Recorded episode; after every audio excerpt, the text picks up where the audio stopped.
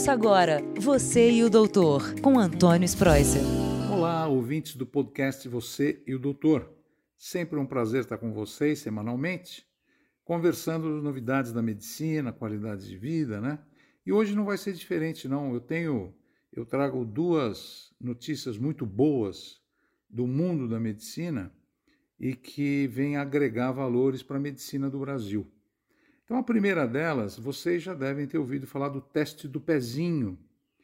Esse teste do pezinho, ele é feito em todas as crianças, todos os recém-nascidos aqui no Brasil, e é feito a partir do terceiro dia de vida. E para que serve esse teste? Né?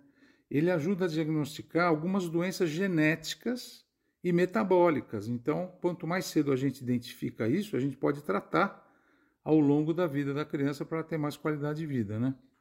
E ele diagnostica algumas doenças que são muito importantes, como, por exemplo, o hipotireoidismo congênito, anemia falciforme, fenilcetonúria e a fibrose cística.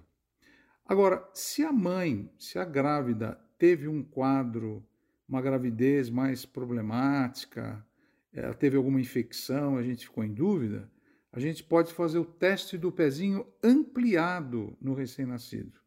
E aí pega uma gama maior de doenças, como por exemplo a atrofia muscular, sífilis congênita, AIDS, rubéola, né? herpes congênito, doença do citomegalovírus, doença de Chagas, enfim, é mais completo o exame.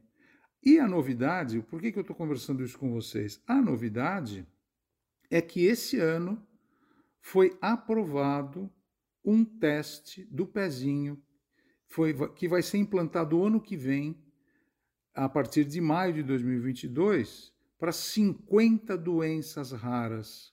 Então, o Brasil está se unindo a diversos países agora, isso é, é um avanço enorme.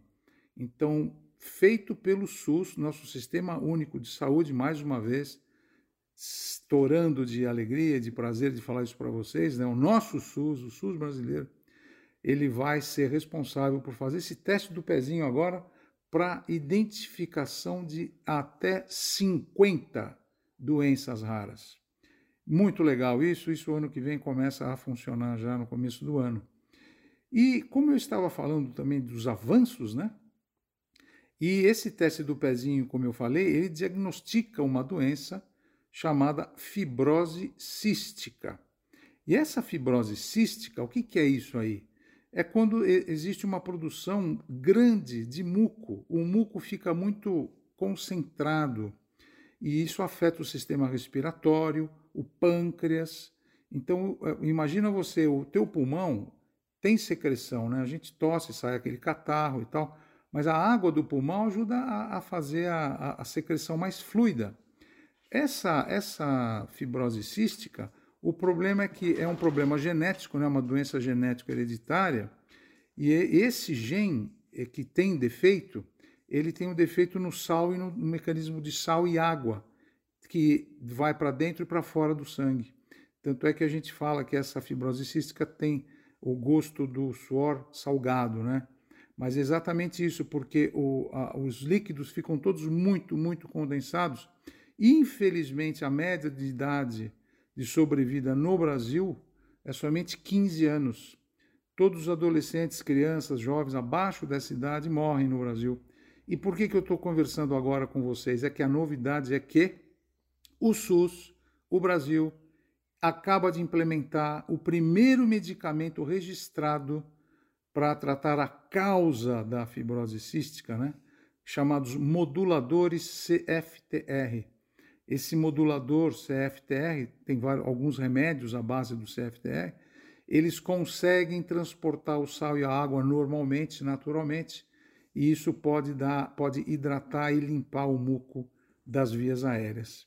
Então é uma, é uma decisão que o Brasil fez agora. Ele se junta a mais de 25 países de primeiro mundo, como Alemanha, Reino Unido, Estados Unidos, França, Itália, Espanha, Austrália, para ter esse medicamento chamado Ivacaftor. O Ivacaftor, como eu falei, é o primeiro medicamento registrado, o nome farmacológico dele, que o SUS acaba de incorporar para o tratamento da fibrose cística. Para vocês terem uma ideia, Nós que trabalhamos em terapia intensiva há muitos anos, a gente fica muito triste, né? Quando chega um paciente com fibrose cística, entubado, muitas vezes a gente tem que fazer traqueostomia, não consegue tirar a secreção do pulmão, acaba indo para um transplante de pulmão e pode pegar infecção. Geralmente os pacientes com fibrose cística, eles podem morrer de infecção pulmonar. Outros problemas digestivos também podem acontecer, principalmente como eu falei do pâncreas, da vesícula biliar, né? A bile fica tão espessa, tão espessa que não consegue sair. Então a pessoa não consegue ter digestão. E a gente não pode esquecer também de comemorar o, o setembro roxo que passou, foi também no mês da fibrose cística. Então, lembrando que agora, essas duas notícias muito importantes para vocês. O primeiro é o teste do pezinho, que vai ser ampliado para mais de 50 doenças raras, doenças que a gente fazendo o diagnóstico logo ajuda o tratamento e qualidade de vida dessa, desse recém-nascido. E também não esquecer que nesse teste do pezinho a gente já faz o diagnóstico da fibrose cística.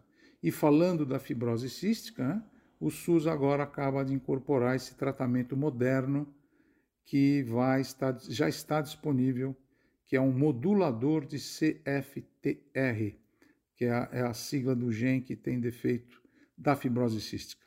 Então são avanços que nós temos, que temos que difundir o nosso podcast Você, o Doutor, serve exatamente para isso para atualizar vocês sobre o mundo da medicina, as novidades, e isso é muito importante. Sempre lembrando que esse teste do pezinho ele está em todas as maternidades do Brasil, em território nacional. Ele é feito do terceiro ao quinto dia, mas se não fizerem na hora, pode ficar tranquilo que até o primeiro mês de vida você pode fazer em qualquer maternidade, em qualquer hospital que é difundido, é de graça, é feito pelo SUS. Espero que vocês tenham entendido, tenham comemorado comigo. estou muito feliz hoje de saber essas novidades, por isso que eu estou acabando de falar com vocês aqui no podcast. Boa semana, fiquem com Deus. Até o próximo tema do podcast Você e o Doutor. Um abraço. Tchau. Você e o Doutor, com Antônio Spreuser.